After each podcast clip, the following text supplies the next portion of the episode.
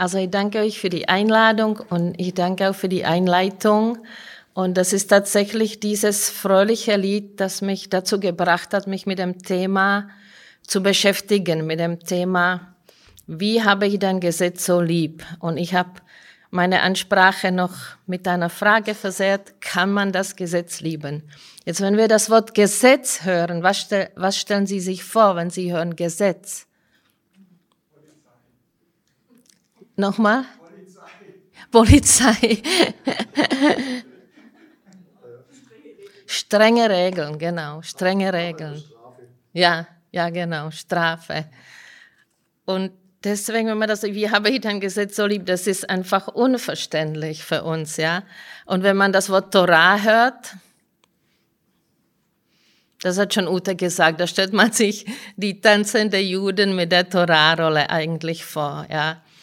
Und äh, das Wort Gesetz, damit einfach übersetzen wir dieses Wort Torah. Und ich möchte äh, ein bisschen was darüber sagen, was eigentlich Torah bedeutet. Das ist auf jeden Fall viel mehr als irgendwelche strenge Regeln. Und in diesem Vers, äh, was der, der Refrain war von dem Lied, wie habe ich dein Gesetz so lieb, täglich sinne ich ihm nach, kommt das Wort, äh, das Sinnen, ja, das ist ein besonderes Wort auch, das bedeutet äh, wirklich nachdenken, aber das bedeutet auch reden. Ja, man kann so und so übersetzen. Zum Beispiel in dem Psalm 119 im Vers 27 wird das als Reden übersetzt. Da heißt es, lass mich verstehen den Weg deinen, deiner Befehle, so will ich reden von deinen Wunden. Also das äh, Sinnen und Reden äh, ist eigentlich äh, etwas, was zusammengehört. Und da habe ich darüber nachgedacht, dass wir eigentlich das Wort Gottes ohne den Heiligen Geist gar nicht verstehen können. Das heißt, wenn wir darüber sinnen, brauchen wir eigentlich das Gespräch mit Gott darüber. Weil wenn wir nicht mit Gott darüber sprechen, dann äh, verstehen wir das einfach nicht. Deswegen betet auch der Psalmist äh, hier, äh, betet, äh, lass mich verstehen, ja, lass mich verstehen. Und das ist ein Gespräch mit Gott. Und das andere ist auch, dass, äh, äh, dass wir, wenn wirklich das Wort Gottes lieben, auch darüber gerne reden mit anderen. Also es geht einfach Hand in Hand. Das Sinnen über das Wort und das Reden. Ja. Gott hat ursprünglich sein Wort äh, Ach so, ich wollte noch sagen, dass, ja genau, wenn wir das Wort Torah mit dem Gesetz übersetzen, das gibt uns nicht nur ein falsches Bild über das Wort, sondern auch über Gott eigentlich, weil wir uns dann Gott wie so äh, ein Polizist einfach vorstellen, ja, über jemanden strengelnde Regeln gibt. Aber das ist einfach überhaupt nicht so der Fall. Und Gott hat uns, also ursprünglich hat Gott die Bibel seinem jüdischen Volk gegeben, auf Hebräisch und das ist eine ganz besondere Sprache, in der jeder Buchstabe wichtig ist. So sagt das auch der Herr Jesus. Ich lese euch jetzt einen sehr bekannten Vers vor, wo Jesus darüber redet in der Bergpredigt, wie wichtig jeder Buchstabe ist. Denn wahrlich, ich sage euch, bis der Himmel und die Erde vergehen, soll auch nicht ein Jota oder ein Strichlein von dem Gesetz vergehen, bis alles geschehen ist. Also auf äh, Griechisch J, auf Hebräisch Jud, das ist der kleinste Buchstabe, das ist wirklich nur ein Strich. Und äh, der ist, selbst dieser kleine Strich ist in der hebräischen Sprache sehr wichtig. Das ist auch der Buchstabe, mit dem der Name Gottes anfängt. Jud, Hei, Waf, Hei, was wir manchmal sprechen als Jahwe aus und wir übersetzen Herr. Dieser kleine Buchstabe, wenn man den wegnimmt, dann äh, haben wir das Grundlegende weggenommen. Und deswegen befassen wir uns auch damit, dass wir versuchen, wenn es geht, äh, in der Originalsprache den Text zu verstehen und äh, ja, und wir, Johannes und ich, mein Mann und ich, versuchen euch weiterzugeben, was wir lernen durften, dadurch, dass wir in Israel leben, unter dem jüdischen Volk. Jetzt äh, sind wir gerade in einer besonderen Zeit zwischen, für euch ist es zwischen Osten und Pfingsten, in Israel zwischen Pessach und Wochenfest. Das kommt äh, also dieses Jahr eigentlich in die gleiche Zeit und dafür bin ich dankbar, weil diese Feste sollten eigentlich nie getrennt werden. Gott hat sich was dabei gedacht, dass er Jesus sterben lassen hat als das Lamm Gottes am Pessach. Und äh, jetzt ist so eine Zeit, die man in Israel Omer nennt, weil es heißt in der Torah, dass man rechnen soll ab Pessach sieben Wochen bis dann bis zu dem Wochenfest. Und die Juden, die rechnen auch wieder, ja, sie, sie rechnen, jeden Tag haben sie so einen Segen, den sie abends sagen, dies ist der erste Tag von Omer. Omer ist das Wort für Garbe, weil am Anfang haben sie Garben gebracht, am Shavuot-Fest bringen sie dann schon die Erstlingsbrote. Und da hat mir ein Jude gesagt, und wenn man so rechnet, wenn man so erwartet, dann muss doch irgendwas kommen. Und deswegen äh, feiern sie dann an Pfingsten dass Gott ihnen die Torah gegeben hat auf dem Sinai. Das heißt Matan Torah, das Geschenk der Torah oder die Torahgebung.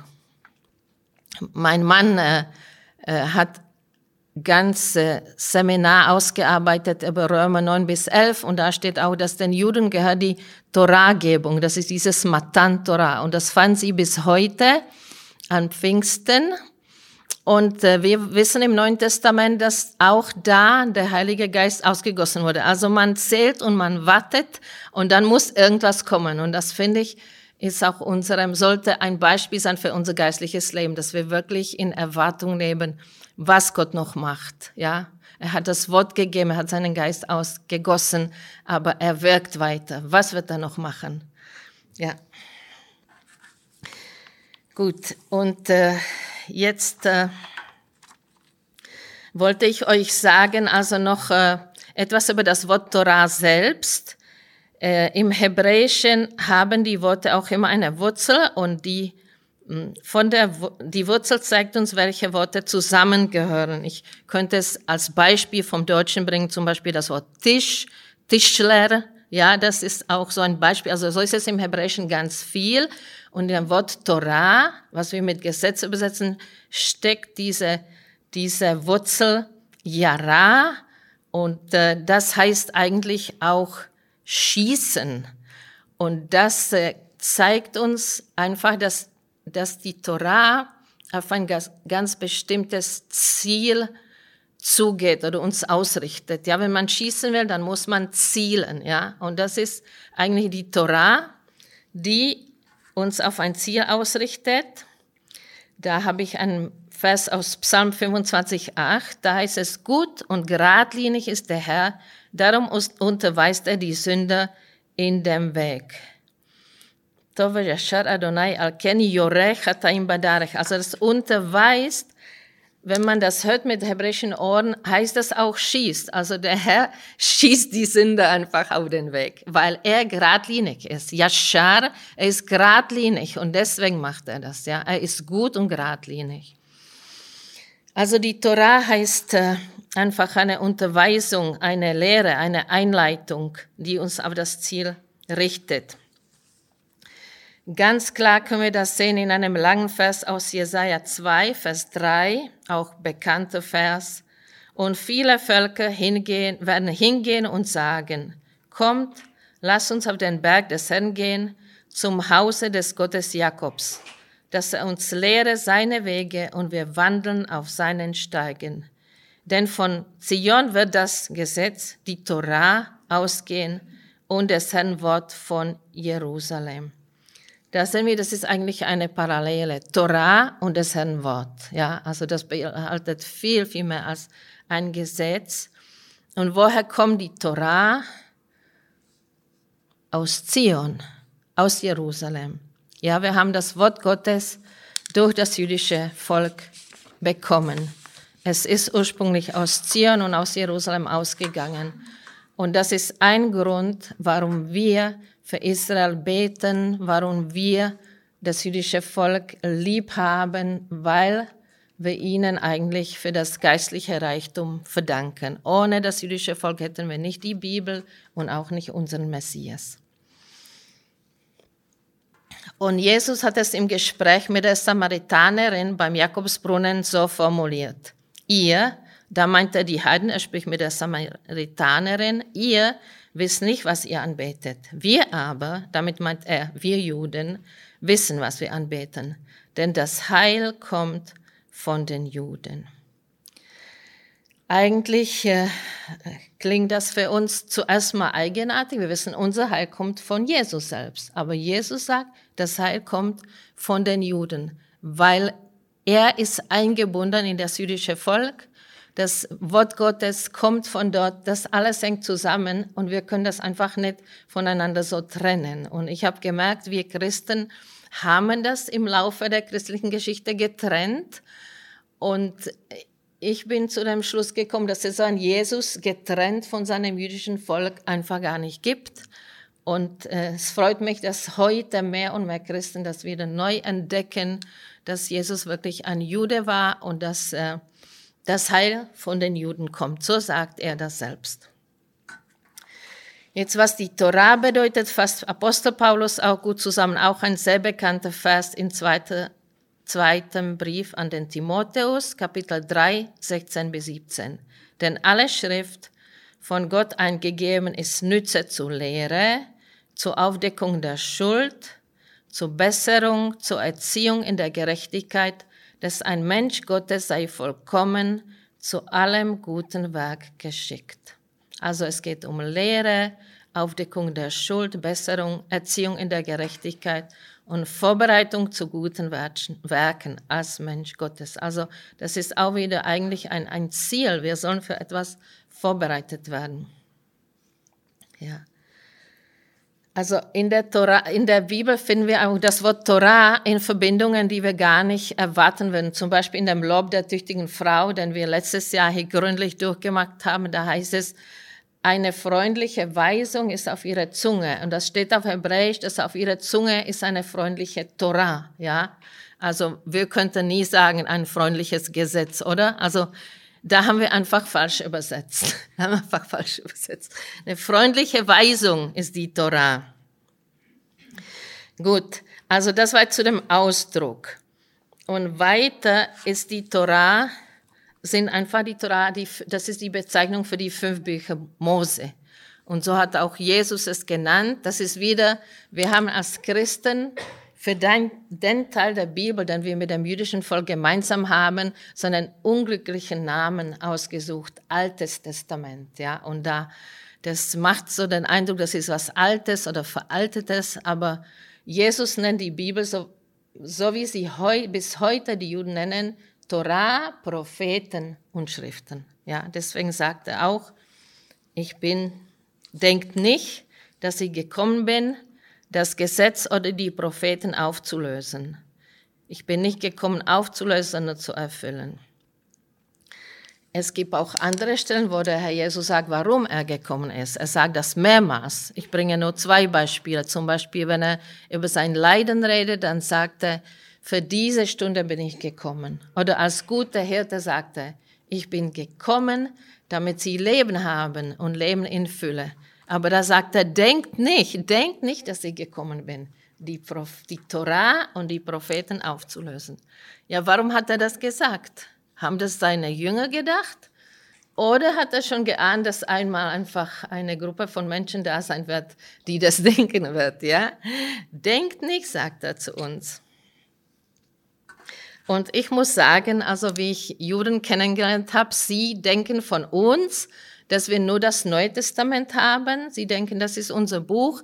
Das hat gar nichts zu tun mit dem Judentum, gar nichts zu tun mit, mit der Torah und den Propheten. Und oft denken sie auch, das sei ein antisemitisches Buch. Ja, und woher kommt dieser Eindruck von uns? Das können wir uns schon selber fragen. Wo, woher kommt dieser jüdische Eindruck, dass wir äh, dass unsere Bibel gar nichts zu tun hat mit, mit ihrer Bibel. Ja.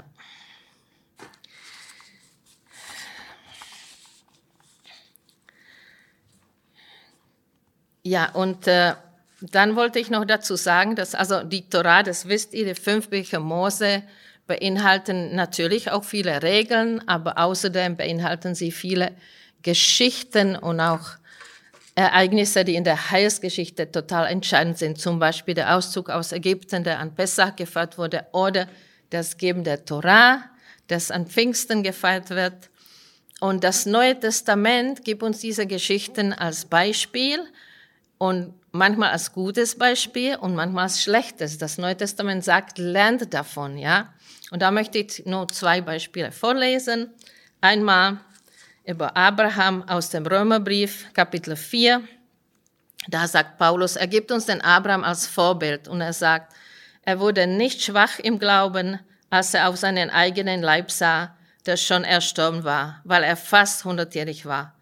Und auf den erstorbenen Mutterschoß der Sarah. Er zweifelte nicht an der Verheißung Gottes durch Unglauben, sondern wurde stark im Glauben und gab Gott die Ehre und wusste aufs Allergewisseste, was Gott verheißt, das kann er auch tun.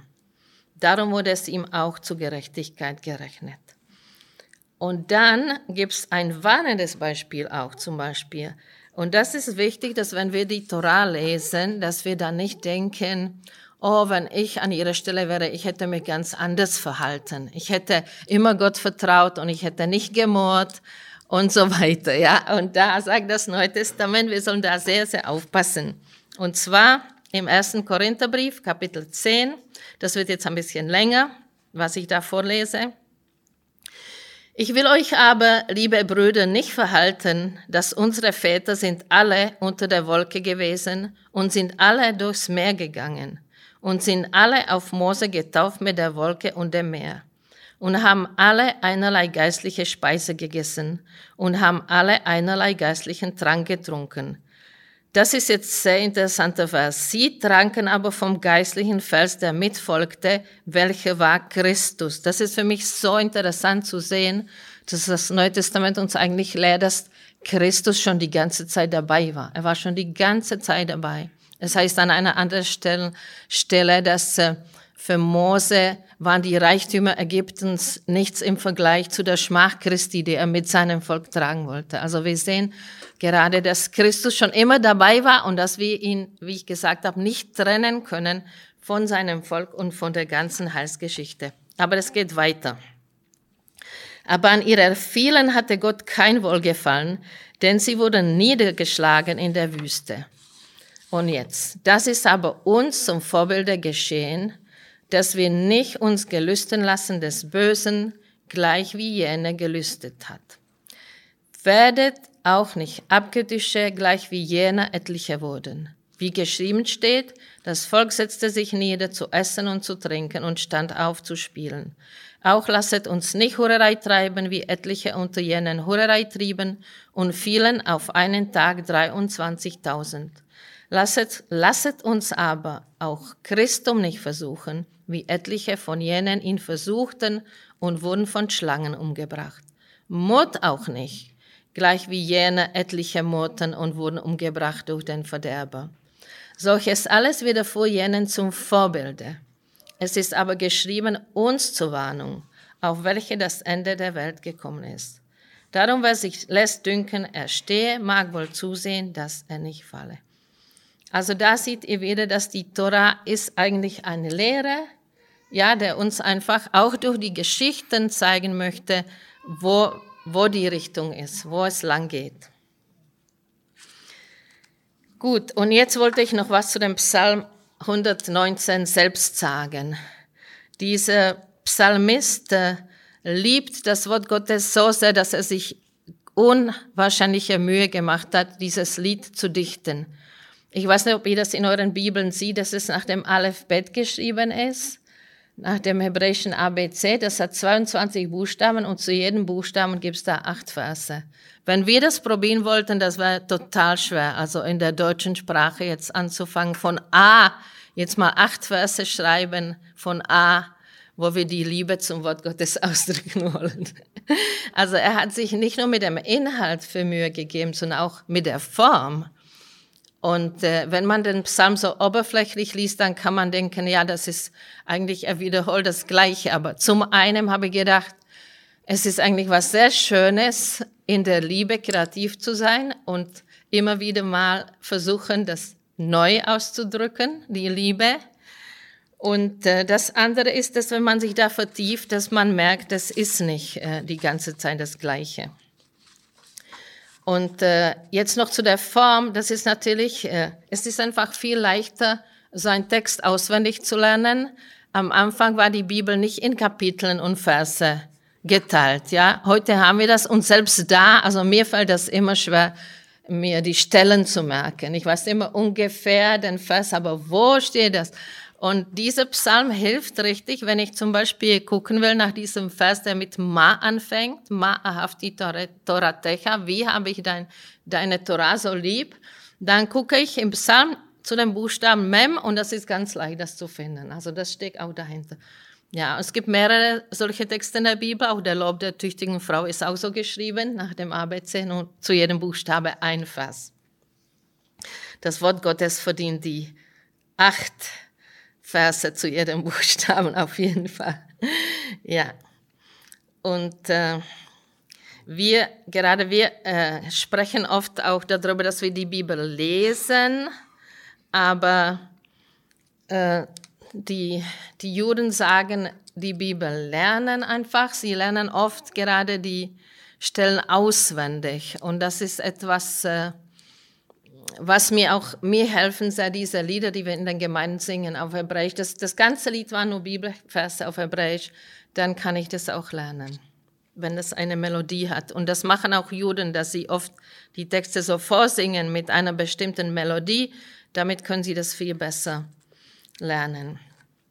Ja, und äh, die, das, die, in dem Psalm wird auch darüber geredet, äh, dass wir das Wort äh, verwahren sollen im Herzen. Und das ist etwas, wo mir die Mutter Jesu ein großes Vorbild ist und wo ich auch merke, dass wenn ich auch irgendwas gar nicht verstehe, dann kann ich einfach darüber sinnen, nachdenken, das im Herzen verwahren. Und dann kommt der Moment, wo der Herr mir das einfach erklärt, wo ich auf einmal verstehe.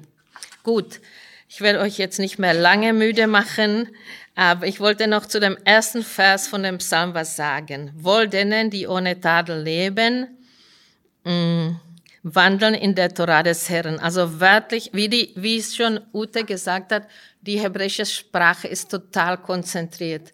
Dieser ganze Satz ist dort, das sind zweimal drei Worte, ja, die wir mit vielen Worten übersetzen müssen ins Deutsche. Also da heißt es wörtlich, glücklich, das hat mir gefallen an der Übersetzung hier, glücklich, die des tadellosen Weges, die wandeln in der Torah des Herrn. Das Wort äh, wohl oder manchmal übersetzt man das auch glückselig, selig gepriesen, das ist ein Wort, das heute so kein Mensch eigentlich versteht. Aber das ist das gleiche wie Wellness. Das versteht jeder, jeder heute. Wellness-Hotel, Wellness-Anzug. Das ist eigentlich Wellness, ja. Wellness haben die, die äh, rein oder ohne Tadel äh, auf dem Weg sind. Und das ist in der, eigentlich ein biblischer Gedanke, dass äh, das Leben ist eigentlich ein Weg. Und das ist auch in unsere Sprache reingekommen. Wir sagen oft Lebensweg oder Lebenswandel. Das ist wirklich was, ein biblischer Gedanke. Unser Leben ist ein Weg, der hat einen Anfang und nicht ein Ende, sondern ein Ziel, ja. Und das ist sehr wichtig. Das Leben hat ein Ziel und da hilft uns die Torah, zu diesem Ziel zu kommen. Und äh, der Herr Jesus hat auch viele Sprüche gesagt, die wir Seligpreisungen nennen, die auch so anfangen mit diesem Wort, also auf Hebräisch Ashrei, glücklich sind die oder wohldenen oder glückselig, wenn, wenn ihr wollt. Und einmal, das war nicht in der Bergpredigt, hat er auch so einen Satz gesagt. Und das ist genau, das drückt genau dieser Psalm aus. Das ist in Lukas 11. Selig sind die, die das Wort Gottes hören und bewahren. Aber die Situation, das ist so eine Situation, das kann nur im Mittleren Osten passieren. Ja, der Herr Jesus redet zu der Menge und das geht nicht so ab wie hier, dass alle still sind und einer redet. Und auf einmal ruft da eine Frau ganz laut, Selig ist der Leib, der dich getragen hat und die Brüste, an denen du gesogen hast. Also das könnte nur in Israel passieren, das könnte hier nicht passieren, ja. Und der Herr Jesus nutzt das, um nochmal auf den Punkt zu bringen, was dieser Psalm sagt. Selig sind die, die das Wort Gottes hören und bewahren. Amen.